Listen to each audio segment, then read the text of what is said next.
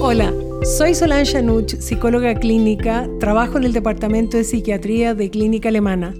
Les doy la bienvenida a un nuevo podcast de Clínica Alemana. Continuamos con nuestro ciclo de charlas sobre salud mental con temas contingentes y útiles para ustedes. En el día de hoy hablaremos sobre el teletrabajo llegó para quedarse. Para tratar este tema nos acompaña el doctor Guillermo Gabler, psiquiatra de esta clínica. Hola Guillermo, ¿cómo estás? Bien, Solange, muchas gracias por la invitación. Guillermo, partamos de esta conversación recordando al Papa Juan Pablo II y la encíclica Labor en Exercens. En ella, él ya planteó hace casi 40 años que la revolución que traería la tecnología de la información sería tanta, tanta como la que trajo la revolución industrial en su momento.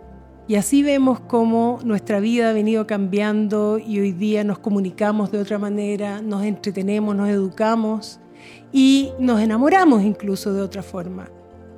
¿Qué crees tú que la tecnología de la información ha operado como una aliada o como una adversaria al desarrollo de una mejor calidad del trabajo humano?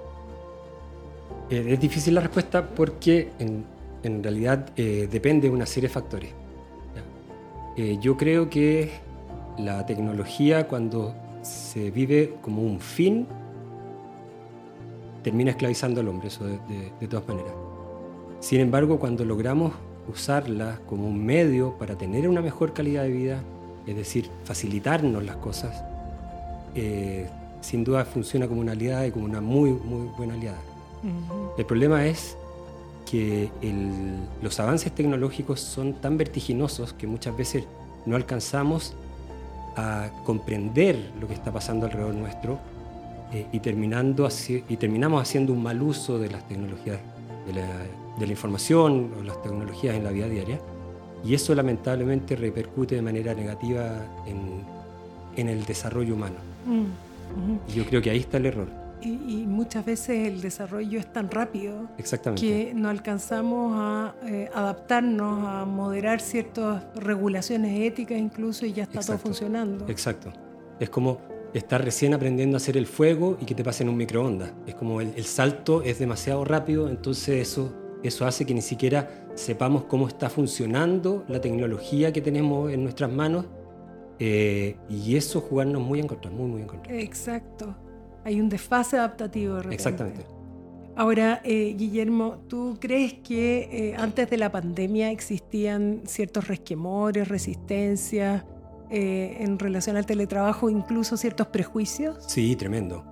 De hecho, eh, por lo menos en la experiencia chilena, habían, y en el caso del teletrabajo aplicado en medicina, habían varias clínicas que tenían programas de telemedicina eh, que no se implementaban por el temor que existía en las direcciones de, de los distintos centros de salud en que la aceptación por parte de los pacientes no fuera la óptima y mm. perder una muy buena idea o un muy buen instrumento que se utiliza desde hace muchos años en, el resto del mundo eh, por, el, por la experiencia usuario, que la gente iba a rechazar el uso de la telemedicina. De hecho, aunque suene increíble, el Ministerio de Salud fue el primero en empezar a, desarrollar y implementar programas de telemedicina. Eso con el ministro Santelices, que, que que vio y, mostró que una, una, una, buena forma de contener la lista de espera, la gran lista de espera que, que existió históricamente en el, Ministerio de Salud, eh, era a través de telemedicina y de hecho... ¿Esto fue el Hospital Digital? El Hospital Digital, exactamente. Y curiosamente, cosa que nunca sucede, el Estado en este caso se adelantó, se adelantó a los particulares. Mm. Y tuvo que venir la pandemia para demostrar que en realidad era una, es una herramienta útil eh, que se ha validado finalmente, porque ha resultado bastante bien, eh, y eso ha hecho que la experiencia de los usuarios sea bastante mejor y la gente agradezca la, telemedicina. Tiene sus limitaciones, sin duda, pero eh, ofrece ventajas que, que, con la medicina presencial no, no tendríamos. Y avanzó harto porque durante la pandemia incluso el ministerio implementó este programa saludablemente que acoge más bien los problemas de salud mental. Exacto. Y ha sido súper bueno. Sí. Em, Ahora, hay otro tema, digamos, ahí que yo creo que es importante y es nuestra experiencia en salud mental. Sí. Yo también creía que iba a ser súper difícil que los pacientes, que nuestros pacientes se adaptaran y, y quisieran esta nueva metodología.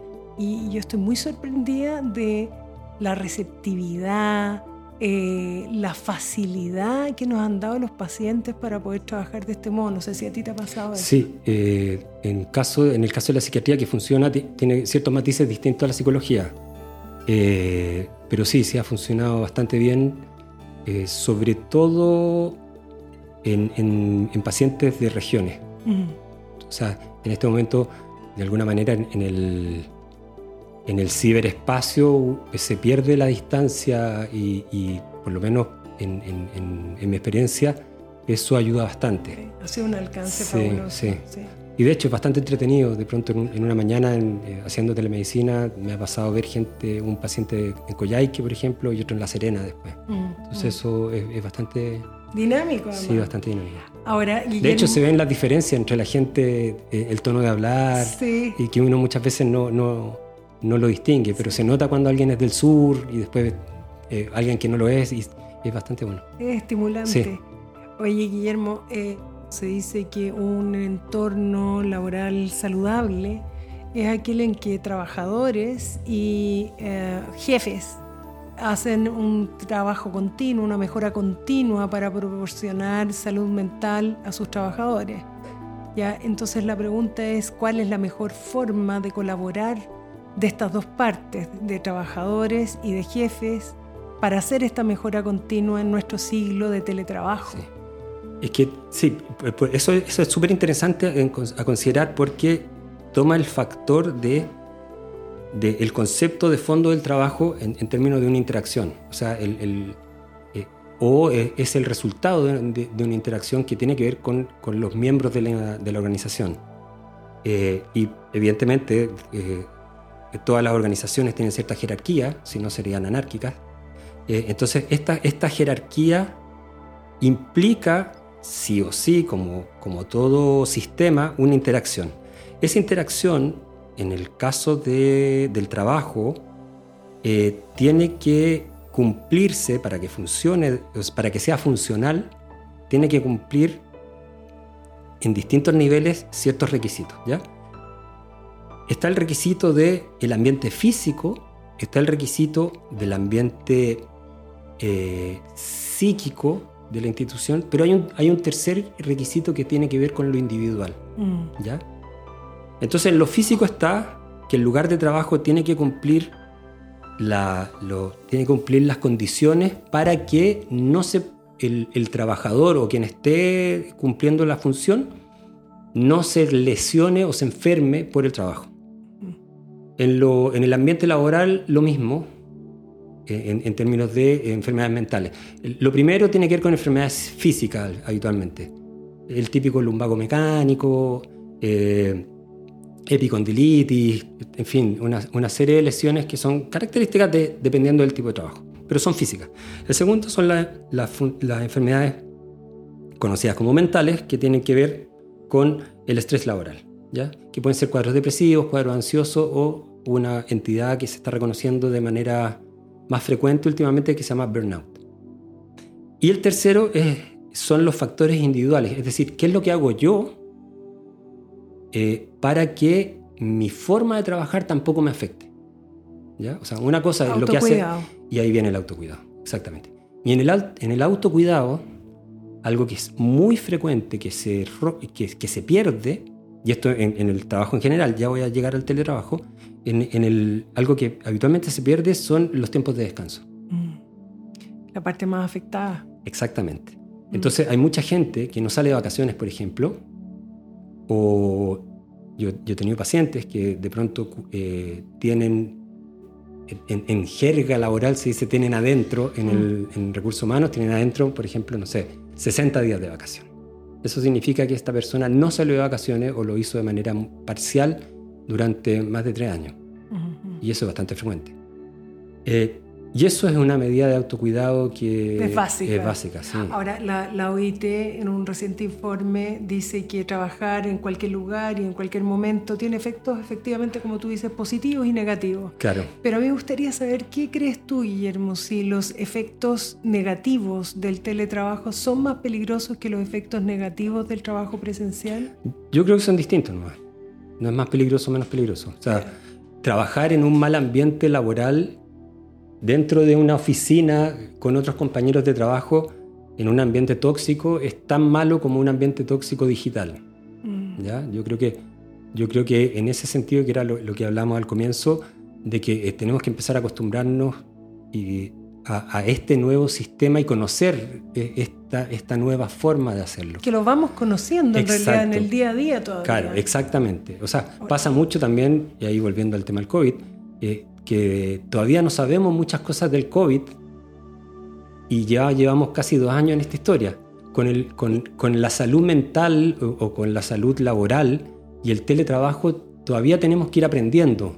De todas formas, de todas formas. Ahora, el trabajo es una actividad que forma parte de la rutina humana y en él pueden estar todas las riquezas y a la vez toda la fatiga de la existencia humana sobre todo si se instrumentaliza al trabajador, a la persona. Exacto.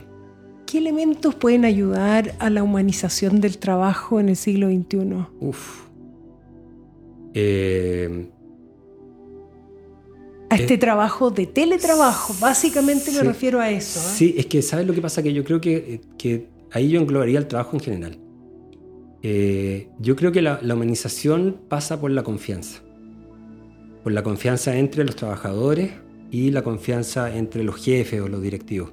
Yo creo que en la medida que exista una relación de confianza, eh, en que miremos al otro como parte de, un sistema en el que yo también me desenvuelvo, eh, eso va a humanizar el trabajo. Si finalmente eh, lo que nos hace ser humanos y nos, creo yo, nos diferencia del resto de las especies, tiene que ver con con esa relación eh, con que logramos entablar nosotros relaciones de, confianza, de valor, lo que lleva a conductas de, conductas de ayuda. Mm. Hay una antropóloga que define que el primer ser humano eh, se, eh, está en... Esto, es estos son unos restos óseos que se encontraron en alguna caverna eh, que tenía una fractura, pero que no murió por la fractura. ¿ya? Eh, por lo tanto, eh, la, tesis de esta antropóloga es que a, esa, a ese homínido lo salvaron. Mm. Y esa, esa actitud, esa acción de parte del, de parte del colectivo, eso es el primer rasgo humano, ¿ya? Mm, mm. Y eso nace de la confianza. Ahora, interesante porque eh, eso es quizás el pedestal sobre el que se construye todo lo que es la humanización en general, la felicidad y el verdadero éxito vital. Exacto. Y eh, en ese mismo sentido, eh, Byung-Chul Han, eh, en su libro La sociedad del cansancio, plantea que nuestra sociedad rinde culto al rendimiento y que finalmente nosotros nos explotamos a nosotros mismos. Exacto. Entonces, Guillermo, eh, ¿el teletrabajo estimula esta autoexplotación o nos ayuda a un nuevo reequilibramiento pensando en mejorar nuestra calidad de vida humana? Sí, eh, o sea, tomando la idea de la confianza, eh, creo yo que en la medida que nosotros logremos un equilibrio organizacional, porque aquí ya hay que hablar ya de la organización, un equilibrio organizacional en que yo me vea como parte de una organización y no como un individuo aislado a la organización o de la organización, eh, voy a lograr tener un trabajo o un teletrabajo exitoso sin que esto signifique que el éxito o mi éxito sea explotándome. ¿Ya? O sea, en la medida que yo logro considerar que el éxito está en el trabajo en equipo, voy a dejar de verme a mí como el responsable de mi, de mi logro. Es súper importante esa mirada, porque es todo el tema de eh, competencia versus colaboración. Exactamente. Y, eso, y eso, eso sí, en, en, lo digital el aislamiento puede llevar a, esa sensación de, de, estar solo o sola y, que mi rendimiento y mi éxito dependa de mí y no del, no del colectivo. Y no del colectivo. Exacto. Bueno, y en ese sentido, el generar una trama comunicativa envolvente va a ayudar mucho. Y la confianza, como decías tú, por una parte, y por la otra también, finalmente. Confianza como una atmósfera. Exacto. Y que eh, eso mismo signifique que estamos estimulados a desarrollar y enriquecer nuestra ética profesional. Exactamente. ¿ya? Pero por una cosa de valoración de nuestro trabajo y de los otros. Exactamente. Que es un buen punto. Sí. O sea, por ejemplo, mucho de lo que yo he visto como fracaso en la implementación del teletrabajo en este momento tiene, está en la base de la desconfianza.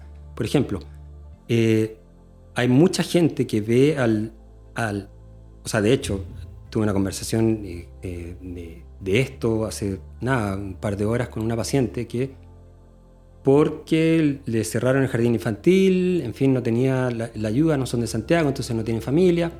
Eh, ella y su marido están alternando, de muy buena manera creo yo, el cuidado de los niños. Mm. Entonces, en ese cuidado, el, el marido porque es dueño de una, él tiene una pyme, entonces tiene que trabajar en, la pyme y hay días que sí o sí tiene que salir de la casa, entonces el marido está dos días en la casa y, eh, y los otros tres va a estar ella, ¿ya? Y en el trabajo le ofrecieron eh, hacer teletrabajo en una modalidad mixta como la que hablamos hace, hace poco y le preguntaron, bueno, ¿cuál es la modalidad que a ti te acomoda? Habitualmente lo que se está haciendo es y, que parece que va, es lo que va a terminar quedando en la mayoría de las empresas, una modalidad de 3x2. Ya. Tres días presenciales. eso ya está funcionando. ¿ah? Exactamente, sí. Pero, pero de a poco se ha ido, se ha ido generalizando como, como conducta. Entonces, a ella le ofrecían, eh, entendían la situación, porque además tiene un hijo enfermo. Entonces, entendiendo el jefe la situación, le dijo, ya, bueno, ¿cuál es esta modalidad? Y ella plantea, ¿sabes qué? Necesito dos días. Y los otros tres los voy a hacer desde mi casa, cumpliéndolo con las metas. Finalmente, Acá hay, otro problema que es estructural del trabajo en Chile, que, que todo se basa, o sea, que, que uno rinde por el horario más que por las metas. Entonces uno tiene que trabajar de 8 a 6, por ejemplo, eh, todos los días, independiente que termines la pega. Mm. Tenéis que estar de 8 a 6. Mm. Lo que hace que el rendimiento sea muy bajo, porque en el fondo, si voy a tener que estar de 8 a 6 todos los días eh, y termino antes, eh, bueno, ese es el cambio que viene, ¿no? Ese debería ser. Entonces, ¿qué pasaba? Y, aquí viene lo de las relaciones de confianza, que esta señora plantea su necesidad y dice, ya, yo voy a trabajar dos por tres. Y, esto en una, en una, reunión virtual y un compañero de trabajo la insulta y le dice, oye, que eres floja. Exacto. O sea, a ver, si, si aquí no me están ofreciendo irme para la casa y trabajar dos días, es trabajar desde la casa, por esta situación. Eh, lo mismo que sigo trabajando y rindiendo, era como eh, en términos de rendimiento era una de las primeras del equipo. Eh, y, salta este, esta persona y le dice que eres floja. Esa sensación de que el teletrabajo permite a los trabajadores flojear es, dañina. es muy dañina. Mm. ¿Por qué? Porque obliga o hace, y ese es el gran problema, que los jefes, eh, que, algunas jefaturas obliguen a todo el equipo a permanecer conectados en reuniones eternas e innecesarias. Mm. Como mecanismo de control. Como mecanismo de control, claro. Entonces, ¿qué es lo que pasa? Se pierde gran parte del día en reuniones para controlar a los trabajadores de que estén presentes, de que estén, eh, de que estén conectados, y se olvida del objetivo final que es rendir según una meta de... Predefinida. Exacto. Entonces, ¿a qué hora se hace el trabajo si todo el día voy a tener que estar conectado mm. con la cámara encendida para que me vean en una reunión en la que habitualmente yo no participaba, pero ahora me hacen participar eh, para solamente controlarme? ¿Tú crees, Guillermo, entonces que eh, uno de los cambios va en la dirección del trabajo orientado a metas? Sí, debería ser así. Y, eh, y, ojo, pero también metas consensuadas. Sí, claro, ahí está la colaboración. Eh, Exacto, y la confianza de nuevo. Perfecto. Porque habitualmente las metas son impuestas. Mm, mm. O sea, es muy raro salvo que sean organizaciones que, tengan un nivel de trabajo del, equipo de recursos humanos que sea validado, que en, no todas las organizaciones, incluso en organizaciones importantes, el, trabajo del Departamento de Recursos Humanos no es muy validado, mm. eh, porque se ve como el Departamento de Recursos Humanos como una suerte de defensores de los trabajadores, cuando en realidad eh, eh, un buen Departamento de Recursos Humanos debería tirar una empresa para arriba, pero tremendamente. Entonces, el, el, problema está en, en que este trabajo y esta imposición de metas debería ser eh, una debería ser el resultado de una negociación. Mm. Es decir, ¿sabes qué? Necesitamos crecer tanto por ciento el próximo año porque en este momento eh, estamos ocupando un porcentaje del mercado que no nos conviene. Eh, ¿cómo, lo, ¿Cómo lo haces tú? ¿O, qué, con qué te... Con qué te mm, ¿Con qué te comprometes? Mm. Ahora, Guillermo, como para ir eh, cerrando, cuéntanos, ¿cuáles crees tú que son las regulaciones que son absolutamente imprescindibles, necesarias, eh, para poder eh, hacer prevención en salud mental en teletrabajo y que pudieran considerarse en una futura legislación? El tiempo conectado, de todas maneras. Eso, y, eso es algo, es algo que se puede medir. O sea, es, bien increíble cómo, y, por, eso, por eso te decía que tenemos que conocer lo que, en, qué estamos. Lo que nos trata esto. exactamente, porque el tiempo conectado se puede medir fácilmente. O sea, una, institución con muy pocos recursos puede medir el tiempo de conexión de, de sus empleados. Mm, mm. Entonces, el, o sea, creo yo que es mucho más barato medir el tiempo de conexión de, la gente que instalar un equipo de, de entrada y salida del trabajo. O sea, eso ayudaría tremendamente en términos de prevención. Exacto, exacto. Porque en el fondo, lo, que, lo que hablábamos al comienzo, el tiempo libre, el respeto al tiempo libre eh, y el buen uso del tiempo libre por parte de, la gente, o sea, porque hay mucha gente que utiliza su tiempo libre para seguir trabajando, mm. o porque lo necesitan, o porque no fueron o porque no fueron capaces de terminar lo que se les pidió, mm. o porque se les pidió mucho más de lo que deberían hacer. Entonces, considerar que el tiempo libre es parte de la responsabilidad como trabajador. perfecto, perfecto. Guillermo, te quiero dar las gracias por esta tremenda puesta al día, por tus excelentes consejos y orientaciones. Ojalá que sirvan. Gracias realmente. Vale. Así que a todos quienes nos escuchan, los dejo invitados a nuestro siguiente podcast sobre salud mental que Clínica Alemana estará preparando para ustedes.